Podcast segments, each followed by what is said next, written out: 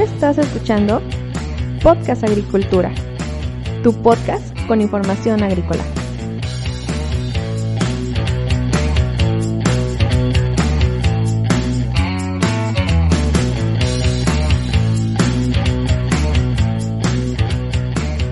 Hola, ¿qué tal? Yo soy Yolmo Axayacat y este es un episodio más de Podcast Agricultura.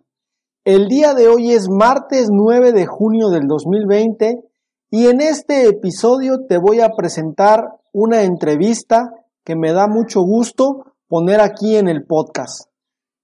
En esta ocasión he entrevistado a Víctor Rebolledo de Grupo Reader, quien nos va a comentar a qué se dedica este grupo, esta empresa, y cuáles son las perspectivas que tienen en cuanto al desarrollo de la agricultura de alta tecnología en el país. Sin más que decirte, vamos a la entrevista. Hola, ¿qué tal, Víctor? Muy buenos días. Muchísimas gracias por aceptar esta entrevista para Podcast Agricultura. Eh, obviamente quisiera comenzar con tu presentación. ¿Quién eres? Eh, ¿A qué te dedicas? Para todos aquellos que no te conozcan, vayas poniéndote en contexto. Hola Olmo, muchas gracias. Buen día, gracias por la invitación. Y claro que sí, puedo, puedo compartir la información con, con ustedes. Mi nombre es Víctor Rebolledo, yo tengo 32, 32 años. Me dedico a, estoy en el área de ventas y trabajo para una empresa holandesa que se llama Reader. De hecho, es un grupo. Eh, pues es, una empresa holandesa 100% dedicada a la horticultura protegida y básicamente lo que hacemos es automatización para los, los invernaderos. Muy bien, esta empresa que tú mencionas, el, grupo Reader, ¿a, ¿a qué se dedica? Porque he estado revisando algo de información y entiendo que es un grupo muy amplio y diverso que tiene enfoque en varios aspectos puntuales de la producción agrícola, ¿cierto? Sí, así es, así es. Bueno, si quieres te, platico algo de, historia para entender un poco, eh, para entrar en contexto de lo que, a lo que se dedica la empresa. La empresa holandesa nace, eh, como Reader, nace en, en 1953 y la fundó un holandés que se llamaba Frans Nuchteren. Este señor pues cuenta la historia que en, tiempos de veranos, pues en, Holanda no había mucho trabajo que hacer por, los temas de, los fríos, ¿no? Como, tú lo sabes. Entonces, muchas veces la maquinaria, pues los tractores, por ejemplo, se quedaban en, el granjero y pues no había nada más que hacer, solo algo de mantenimiento básico. Entonces, este señor tenía que hacer algunos trabajos manuales durante este periodo, por ejemplo, eh, limpiar eh, algunas zanjas de manera manual o con palas y era un trabajo que él explica que odiaba hacer. Dice que él era muy flojo.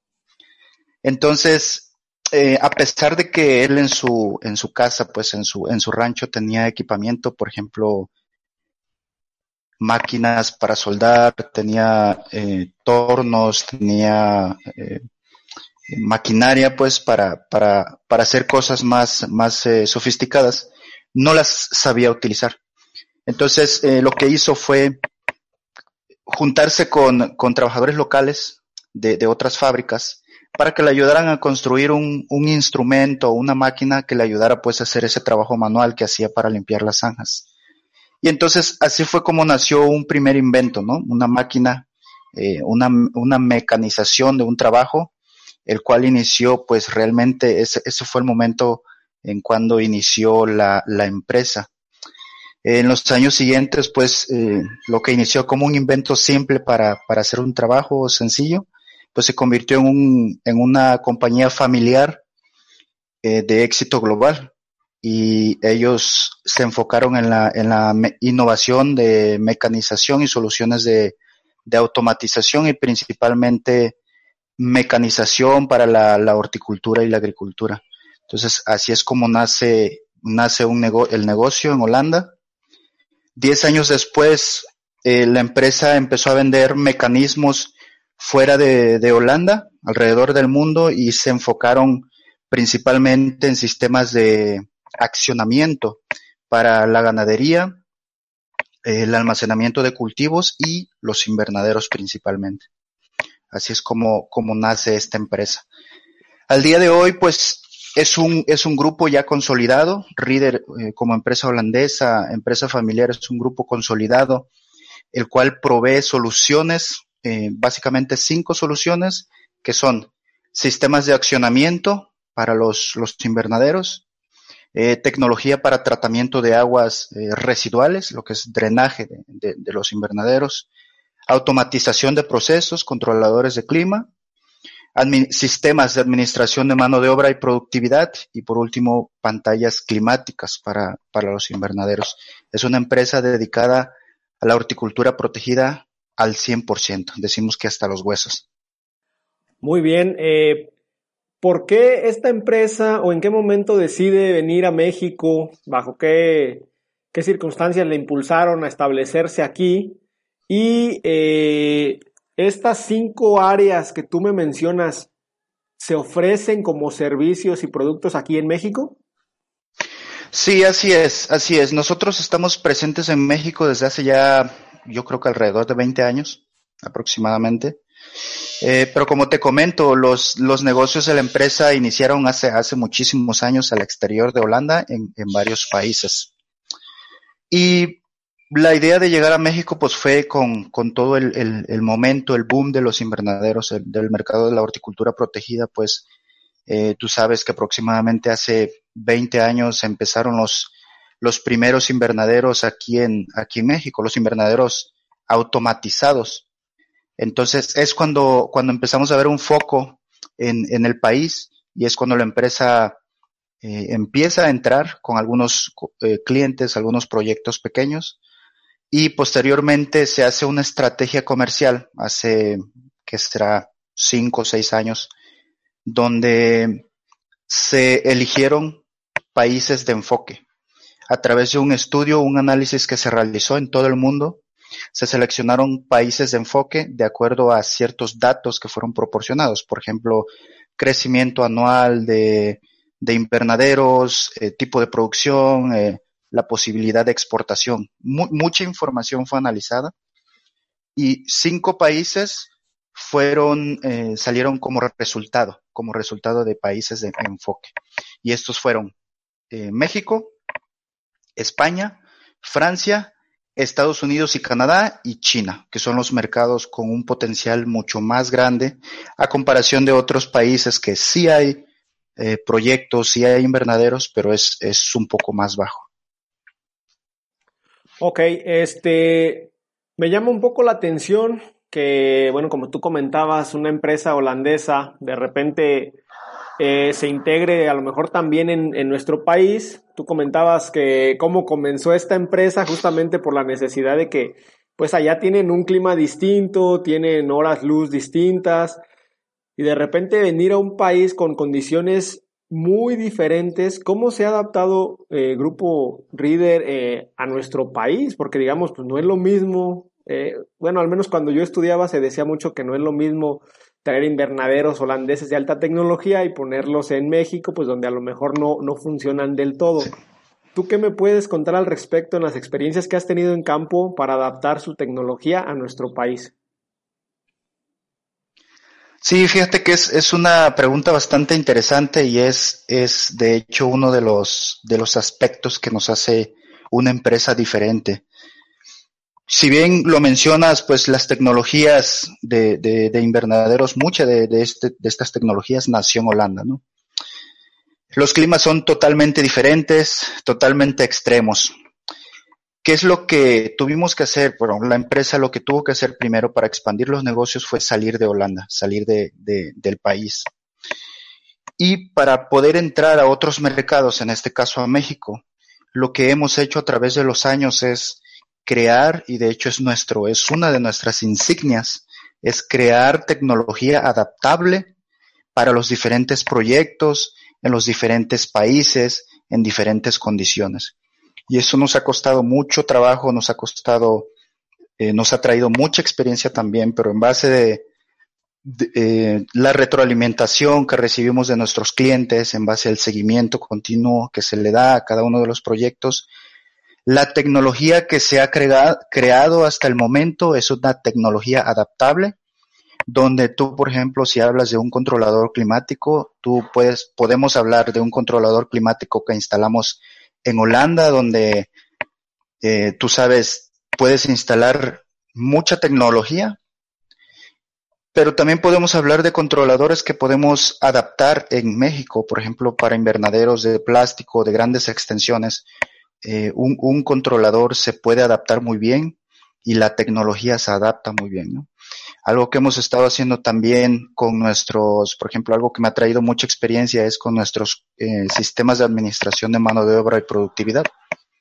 Estos sistemas, exactamente lo mismo, ¿no? Nacieron en Holanda y son sistemas, en Holanda la mano de obra es carísima, es muy cara, ¿no? Entonces, esto te da la pauta, pues, para tener que medir y tener que, eh, tener que eh, tener la fuerza laboral lo más eficiente posible, sí, por los costos. Entonces, traer ese tipo de tecnología a México es un tanto diferente, porque, porque se decía anteriormente que, por ejemplo, la mano de obra es barata, lo cual no es cierto.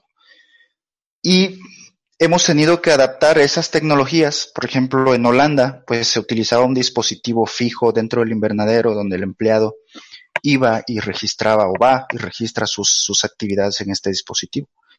Entonces, ¿qué pasó? Quisimos traer este sistema a invernaderos por proyectos como, por ejemplo, en, no sé, en, en, eh, Culiacán, ¿no? En Sinaloa, grandes extensiones, Maya Sombras o proyectos en, en Jalisco o en Baja California, donde tú conoces las, las grandes extensiones. Entonces, ¿cómo pones un sistema electrificado, un cableado, un dispositivo que si llueve se va a mojar, ¿no? Entonces, lo que hicimos fue nosotros crear una aplicación que ahorita, pues, un supervisor de un invernadero, de un equipo de trabajo, pues está haciendo un trabajo manual capturando la información de su gente en papel.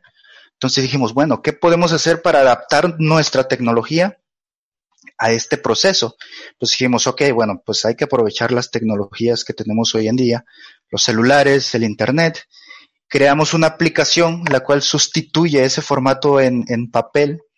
Entonces los registros se hacen en, en la aplicación, se sincronizan automáticamente con un, una computadora y entonces es la manera en que hemos adaptado pues nuestra tecnología, pero siempre escuchando al, al, al, al grower, al productor y siempre escuchando sus necesidades. Ok, eh, me parece interesante esto que comentas porque pues en, en, unos, solos en unos cuantos párrafos has mencionado ya algunos problemas eh, culturales y sociales que se llegan a, dar en la producción a nivel nacional. Y me llama la atención que, que, que, mencionas mucho el adaptar la tecnología, que creo que es fundamental, ¿no? Ya no es de, aquí está mi tecnología y tienes que hacer esto para usarla, sino que estás hablando de que incluso les crearon un, un, una especie de aplicación para que ellos pudieran eh, obtener su, lo que ellos necesitaban. antes de continuar con este tema, quiero hacer un paréntesis aquí para preguntarte, porque ya que considero que tú trabajas, pues digamos, en la parte top de la agricultura nacional, debido a que pues trabajas con automatismos, trabajas con tecnología de primera línea, ¿cuáles son tus perspectivas en esta, en esta industria, es decir, en la parte superior de la agricultura nacional? Eh, está creciendo todavía este asunto, sí se está automatizando y mecanizando todavía más. ¿Tú qué observas al estar en campo? Mira, el, mercado de los invernaderos sigue creciendo y va a crecer definitivamente. De hecho, uno de, de, nuestras filosofías como empresa, más bien básicamente es nuestra visión, es que el futuro de la producción agroalimentaria van a ser los invernaderos, la horticultura, los cultivos protegidos o agricultura de ambientes controlados.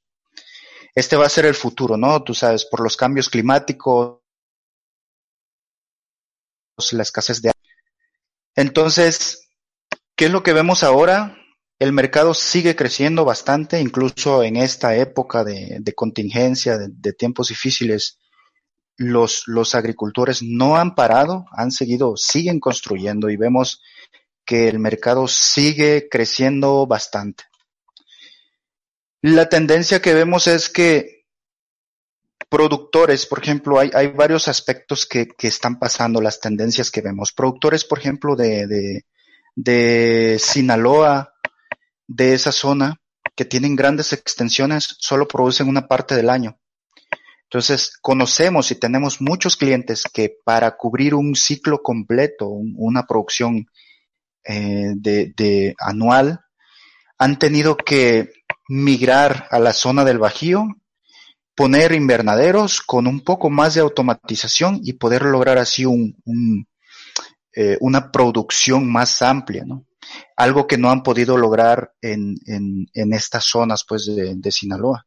Entonces, vemos mucho crecimiento en, la zona del Bajío y vemos que muchos productores de grandes extensiones están migrando a estas zonas para poder producir eh, más tiempo durante, durante el año.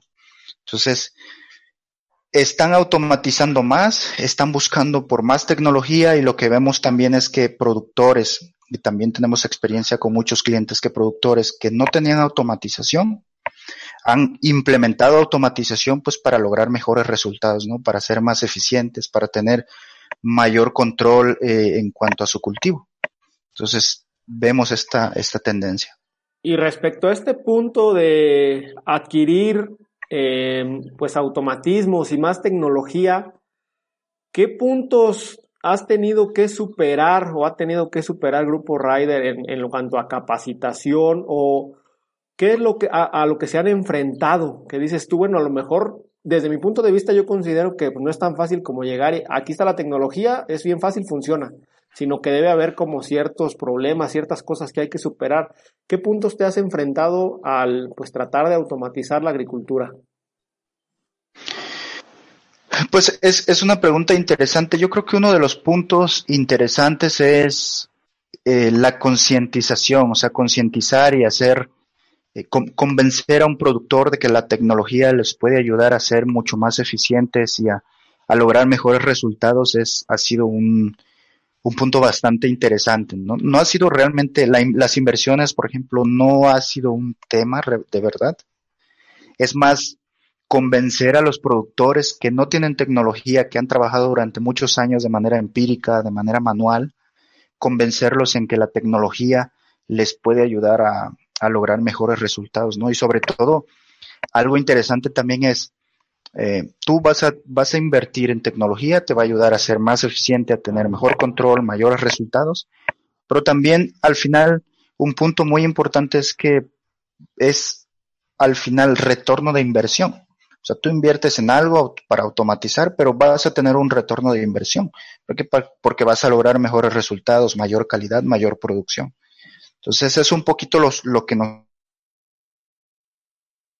ha costado. Es diferente porque, bueno, te estoy hablando de hace años, ¿no? O sea, cuando, cuando empezamos, eh, cuando entramos al mercado mexicano y, empezamos a, abrir mercado, ese era nuestro, nuestro gran eh, punto de, de partida, pero ahora es un poco más fácil. Ahora ya eh, hay mucho más gente que tiene automatización, mecanización y la voz, tú sabes, se corre, ¿no? Entonces los productores ya tienen más, ya son más conscientes de cuáles son las tendencias y cuáles son las, los efectos, pues, de, de adquirir eh, tecnología.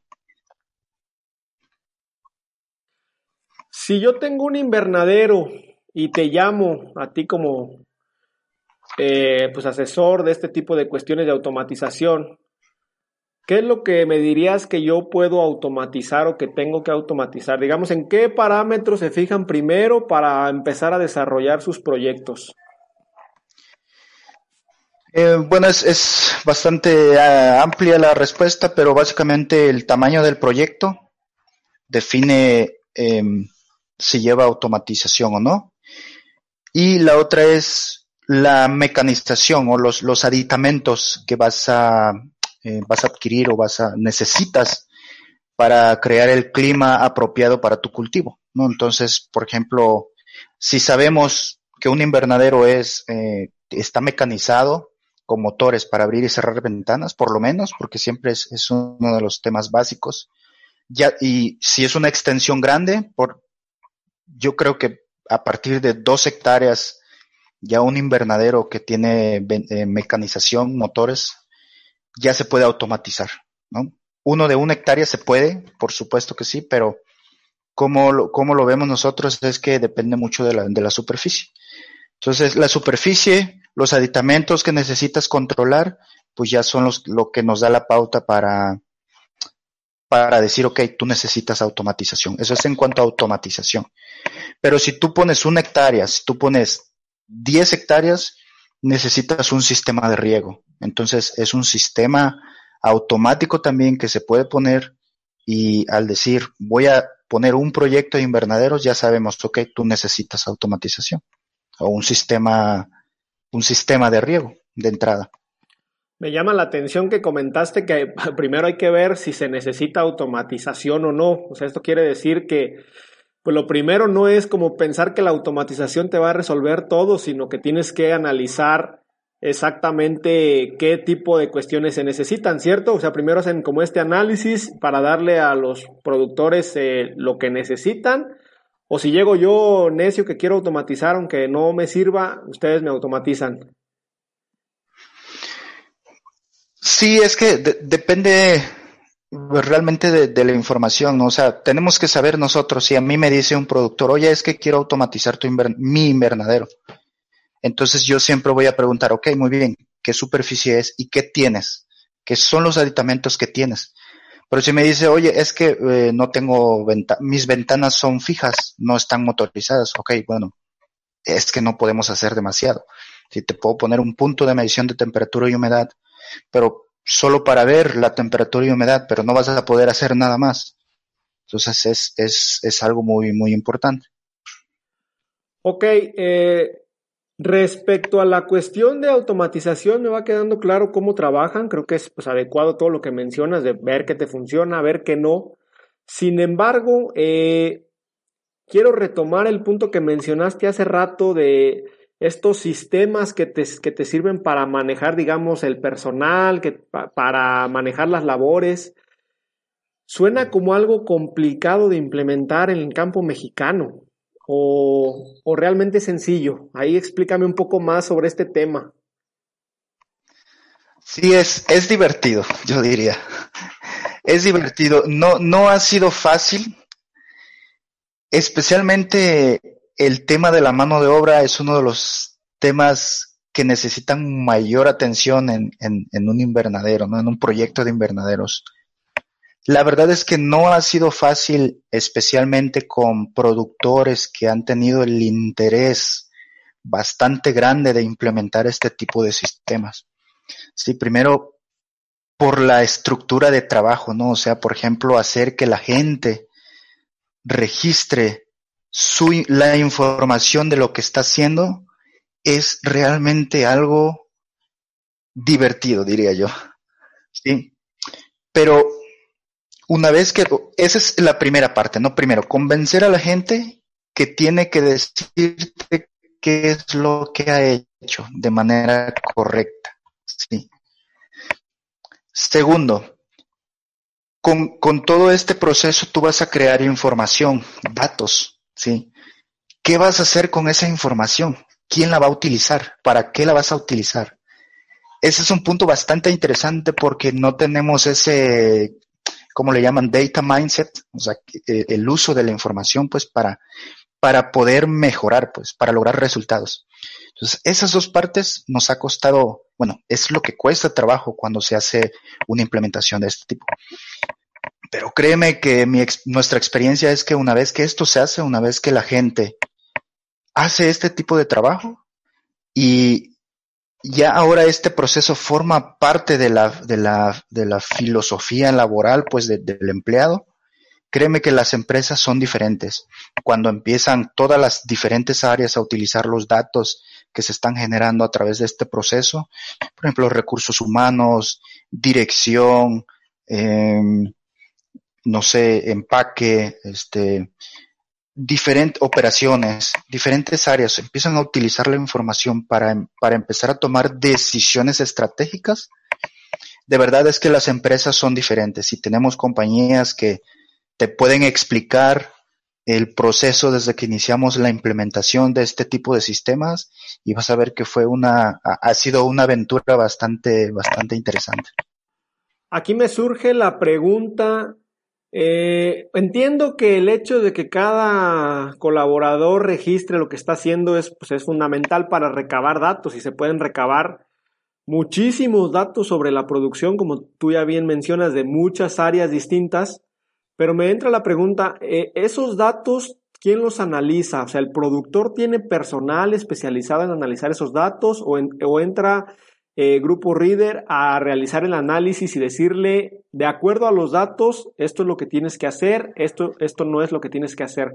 Porque si, porque pienso yo que si obtener los datos es complicado, pues la clave de todo el asunto es analizarlos y analizarlos bien, ¿no? Exacto, sí, y es de verdad es que es un, punto bastante interesante también. Siempre vamos de la mano con nuestros, nuestros clientes, nuestros aliados de la industria, de hecho, no, no son, no los vemos como clientes, ¿no? Es, es algo que nosotros como proveedores de este tipo de tecnologías eh, aconsejamos o sugerimos a nuestros, a nuestros aliados pues de la industria es tener a una persona dedicada, una persona joven que le gusten las, las, la tecnología, las computadoras, que sea hábil con el manejo de la información, dedicado a este tipo de sistemas. Dedicado, no, no me refiero a que todo el día va a estar enfrente de la computadora, sino que me refiero a que va a estar encargado del proceso en general. Y esta persona es quien se encarga de hacer la mejora continua, ¿no? de obtener los datos, asegurarse que, de que la información es correcta, asegurarse de que la gente está capacitada, de que la gente lo hace bien. Y entonces esta persona es quien analiza la información, quien empieza a elaborar reportes de todo tipo para compartir con diferentes áreas. Y en esta etapa es donde entramos nosotros, por supuesto desde el inicio, desde, desde la puesta en marcha de ese tipo de sistemas, pero la parte medular de, de este proceso es el seguimiento y la interpretación de la información. Es aquí donde entramos mano a mano con, el, con, con nuestros aliados, vamos y les decimos, ok, bueno, este es el tipo de información que, que puedes obtener, esto es lo que puedes lograr con, este, con, con estos datos y entonces empezamos a trabajar en conjunto para, para ayudar a las diferentes áreas, ¿no? Por ejemplo, uno de los, resultados interesantes que, que se puede lograr con, con, la información es los, los eh, indicadores eh, eh, de rendimiento, los KPIs, que se pueden, se pueden enviar al, al director o al, al, consejo directivo de una compañía, ¿no? Entonces, en conjunto con, con esta persona que está encargado del sistema, nos sentamos y empezamos a hacer eh, análisis de la información de tal forma que el, que el director o el, equipo directivo pueda eh, digerir esta información de manera fácil, pero sobre todo que les dé una, una señal o un indicador de qué está pasando en, en la compañía y que les dé oportunidad pues para tomar decisiones estratégicas, ¿no?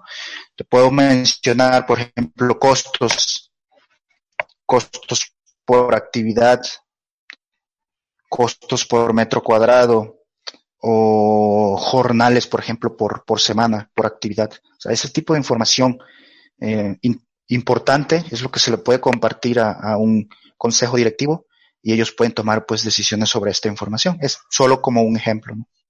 Ok, me va quedando un poco más claro eh, todo lo que mencionas. Aquí quiero hacer un, un paréntesis nuevamente. Eh, pues lo que comentas es realmente ya un nivel eh, de manejar la tecnología y manejarla bien, de saber cómo tomar datos y cómo interpretarlos.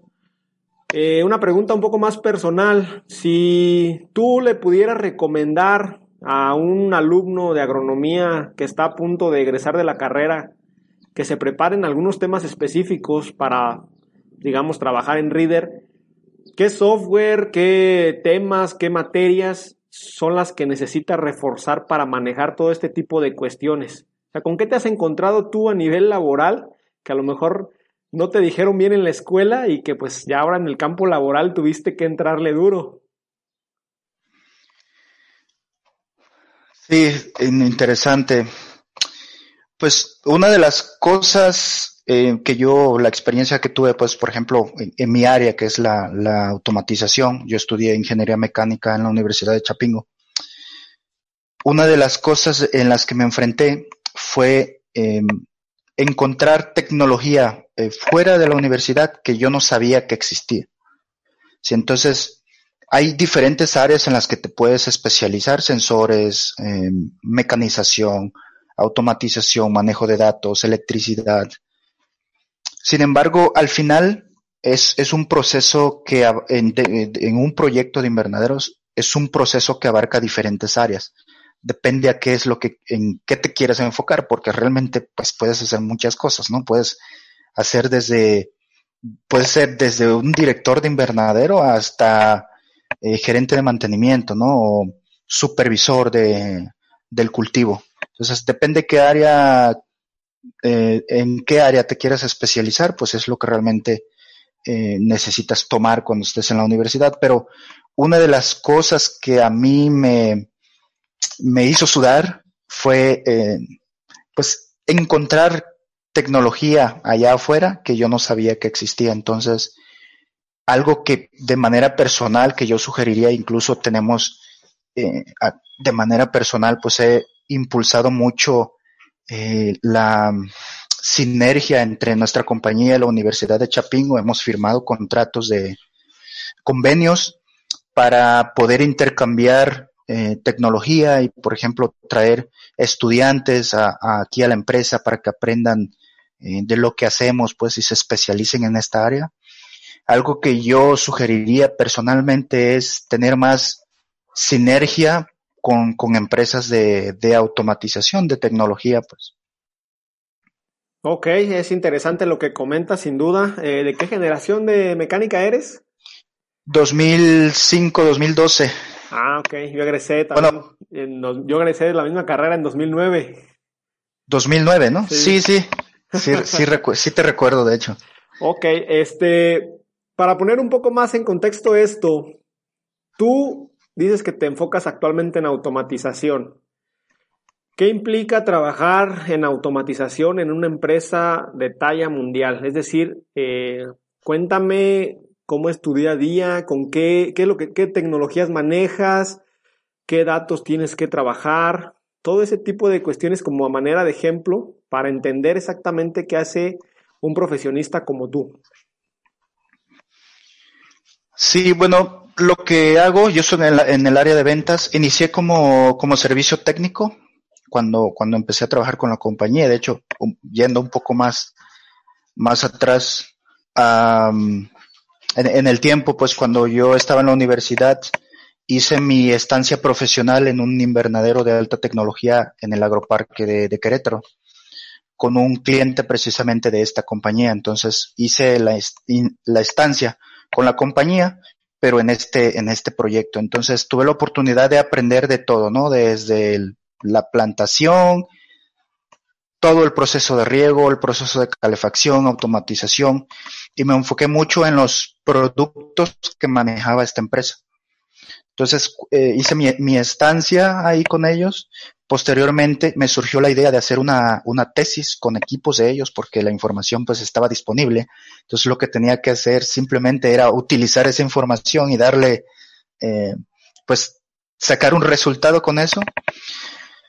Hice mi tesis y después de esto me tuve la oportunidad de recibir una oferta de trabajo con ellos. Inicié como servicio técnico. Entonces, eh, en servicio técnico, pues tuvo que aprender de todo, ¿no? Los controladores climáticos, qué son, cómo se componen, eh, cómo se instala, cómo funciona cada uno de ellos, los sistemas de automatización sistemas de, mano de obra y productividad. Tuve la oportunidad de los tres, principalmente esos tres, eh, aprenderlos de lleno, ¿no? Posteriormente me pasé al área de ventas con la idea, pues, de em, aplicar este conocimiento técnico, pero ya más enfocado a las necesidades de los clientes, ¿no? Visitar a un cliente y encontrar sus necesidades, y poder transmitir esa información ahora de manera técnica y decirle, ok, necesitas esto, esto, esto y esto. Esa fue la idea de, pasarme al área de ventas. Entonces, básicamente, a lo que me enfrento día a día es entender qué es lo que un cliente necesita, ¿sí? cuál es, qué es el tipo de tecnología que se adapta a sus necesidades y qué es lo que quiere lograr. Entonces, en base a eso, transmito la información y lo que hago es seleccionar la tecnología correcta para sus necesidades. Entonces, lo que hago básicamente es encontrar la tecnología que nuestros clientes necesitan, ¿no? encontrar sus necesidades y aplicar ese, ese conocimiento técnico para encontrar una solución a sus necesidades y entonces poder eh, proveerles, poder ayudarles pues a que, a que logren sus resultados a través de la tecnología que podemos ofrecerles. ¿Y qué pasa cuando un productor tiene una idea de lo que él necesita, ya sea porque algún otro especialista le dijo, pues tú tienes que eh, instalar esto o utilizar esto y de repente llegan contigo con una idea y tú pues a lo mejor te das cuenta que esa idea no es la más adecuada? ¿Cómo le haces para cambiar su, su, su idea, para pues venderle lo que realmente necesita? Porque pues sabemos que a lo mejor en, campo, pues yo conozco también muchos productores que de repente les dicen algo y se quedan con esa idea y a fuerza quieren probar eso hasta que se dan cuenta que no funciona, es cuando ya otra vez comienzan a buscar nuevas soluciones. ¿Cómo le haces tú para vender realmente lo que el productor necesita, para hacerle ver eso? Pues es, un proceso interesante. Eh, siempre entramos en, nos gusta mucho discutir, pues platicar, eh, cuáles son siempre las alternativas que, que existen y por, por, supuesto el cliente siempre, siempre tiene,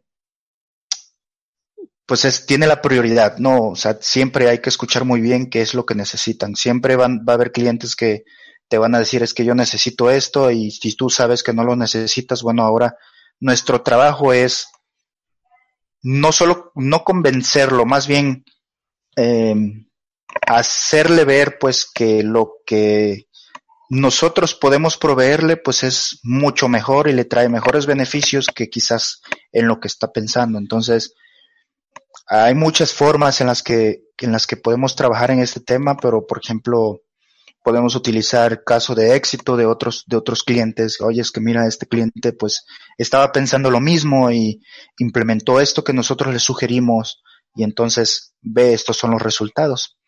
Pero sí, definitivamente clientes hay de todo tipo, pero siempre tratamos de, buscar la, mejor solución y tratamos de hacerles ver siempre que es lo mejor para ellos. ¿no? Siempre ponemos en la mesa cuáles son las opciones eh, que, que, que, tiene o que pudiera adquirir y les hacemos ver las ventajas y las desventajas.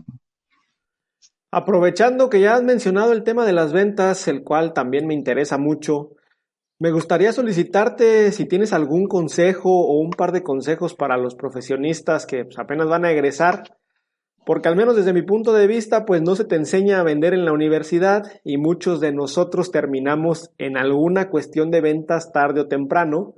Y entiendo que a lo mejor las ventas en el sector agrícola pues, son un poco distintas que en otros sectores.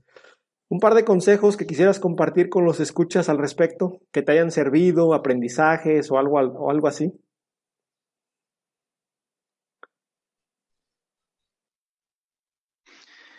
Sí, claro, es, es, es, verdad lo que mencionas, ¿no? En la universidad pues no aprendemos de ventas, de hecho las ventas pues lo aprendes en el campo y un par de cursos eh, especializados que he tomado sobre esto. Pero lo que yo puedo recomendarles pues a, a, nuestros colegas y en general pues a las personas que nos escuchan es, es muy interesante siempre escuchar y entender cuáles son las necesidades de aquel cliente o aquel prospecto que tienes. Tenemos mucho la, la mala costumbre de, por ejemplo, yo que venía del área técnica, llegar con un cliente y lo primero que hacía al ponerme enfrente del cliente es empezarle a hablar de todo lo que Reader tiene, ¿no? Es que mira, este controlador se llama CX500 y puedes eh, controlar calefacción, el sistema de riego y el Vitalite, desinfección de agua, bla, bla, bla. Esto no sirve, no sirve de nada. Y, y te lo puedo decir por, por experiencia. Entonces, ¿qué es lo que yo recomiendo mucho? Es sentarse con el productor, caminar, hacer un recorrido por, por el invernadero y entender cuáles son sus necesidades. Si encontrar ese, ese, le llamamos ese dolor y entonces transferir esta, esta información y pues poderles proveer la, la solución adecuada, ¿no? Pero siempre lo, lo que yo recomiendo al 100% es hay que entender, si hay que sentarse y, y pues hay muchas técnicas para eso, ¿no? Por ejemplo, a mí me gusta mucho la técnica de preguntar, ¿no? Tienes que preguntar muchísimo para poder obtener la información de aquel dolor o aquella necesidad que tiene el cliente, ¿no?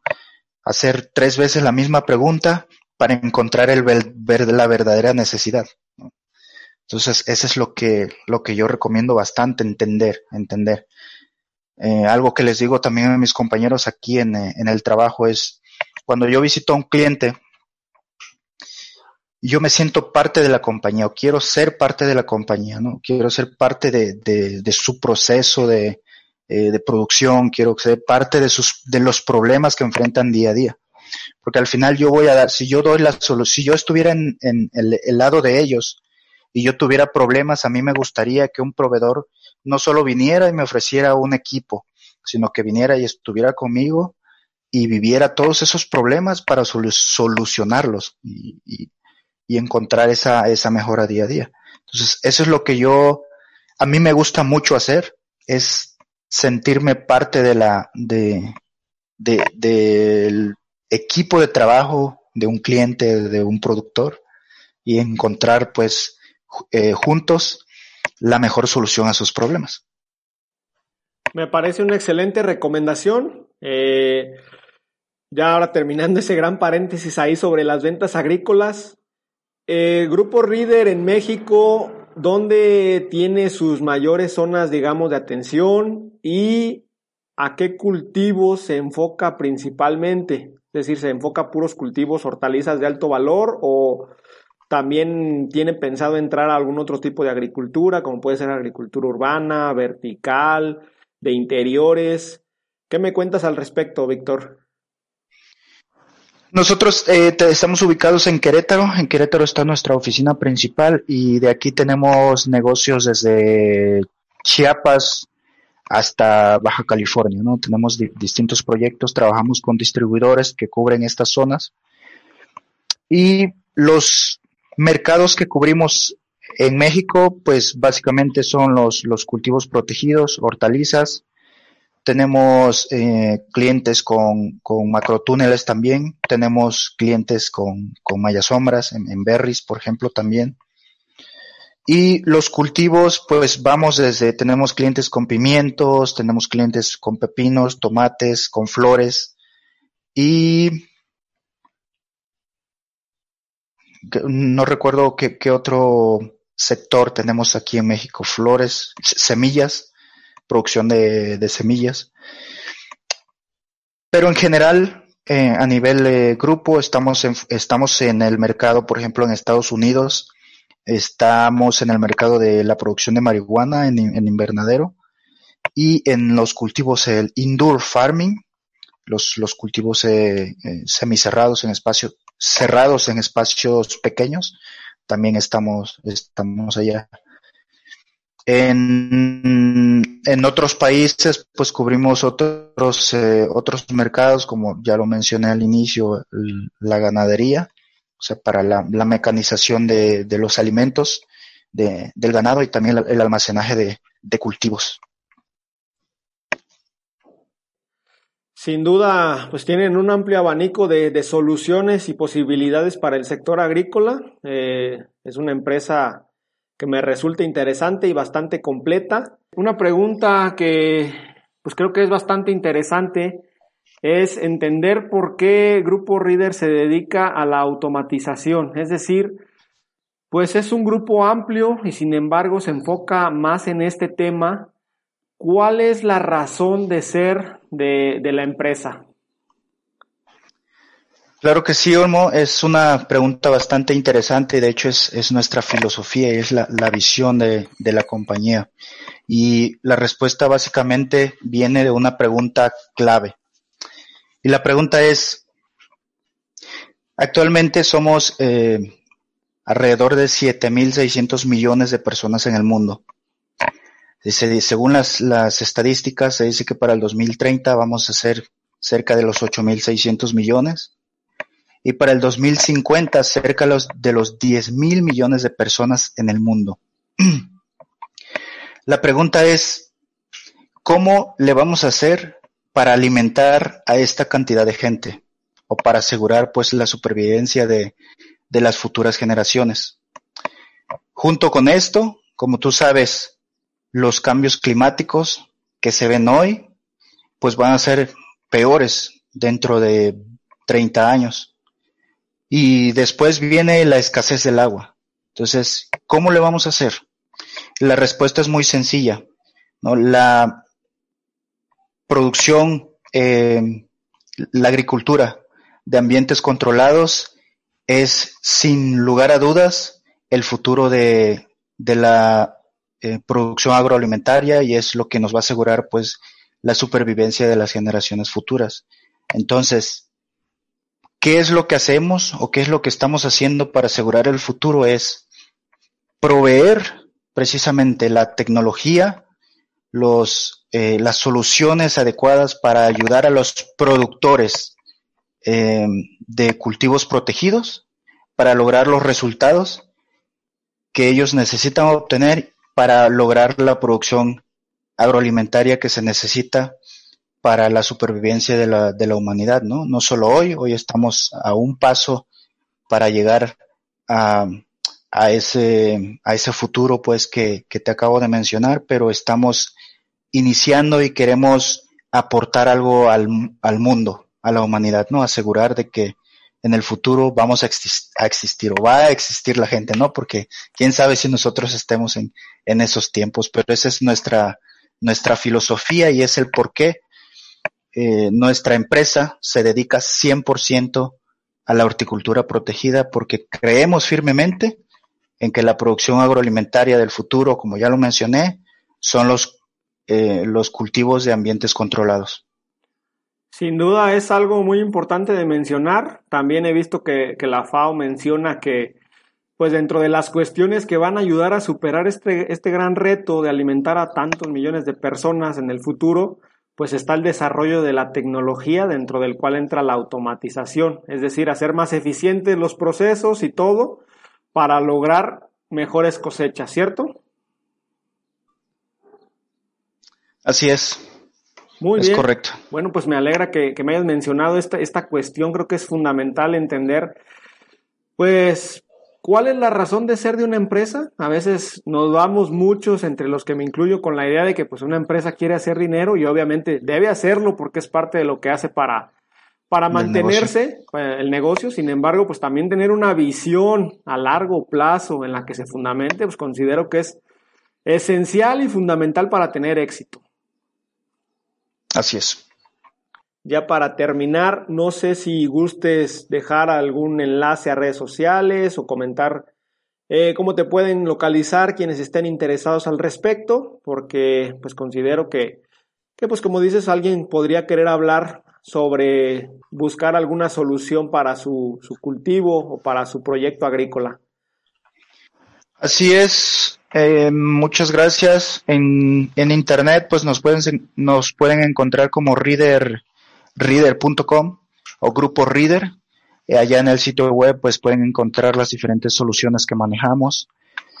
Eh, nos encuentran también en Facebook, en LinkedIn, en eh, Twitter.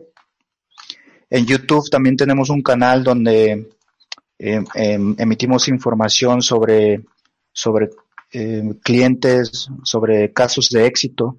De hecho, en nuestro, en nuestro sitio web también tenemos eh, un montón de videos donde, donde y videos y noticias donde publicamos eh, casos de éxito de, de, clientes alrededor del mundo. Tenemos, eh, allá pueden encontrar también casos de éxitos de, eh, de clientes aquí en México y existe pues bastante información donde, donde nos pueden encontrar. Bueno, eh, pues también igual eh, en las notas del episodio voy a, a, poner todos los enlaces que me compartas para quien esté interesado justamente en ver más al respecto sobre Grupo Reader. el cual es con doble D, ¿verdad? R-I-D-D-E-R. Así es, Reader. Solo para hacer la precisión. Pues Víctor, muchísimas gracias por tu tiempo. Realmente te agradezco que te hayas dado el espacio para platicar conmigo, para aquí eh, presentarle a los escuchas de, de Podcast Agricultura algo sobre tu empresa y sobre las soluciones que genera. Muchas gracias, gracias a ti por la invitación y espero que nos logren escuchar muchas personas. Y hasta aquí la entrevista del día de hoy. Quiero agradecer nuevamente a Víctor Rebolledo y Grupo Reader por dedicarnos un poco de su tiempo para explicarnos cuáles son sus perspectivas respecto a la agricultura protegida de alta tecnología en el país y también para comentarnos sobre algunos de los, productos y servicios que ofrecen. A ti te quiero solicitar que si te ha gustado la entrevista, por favor la compartas con tus contactos para que llegue al mayor número de personas posibles. Yo te espero el día de mañana con un episodio más de Podcast Agricultura. Hasta luego.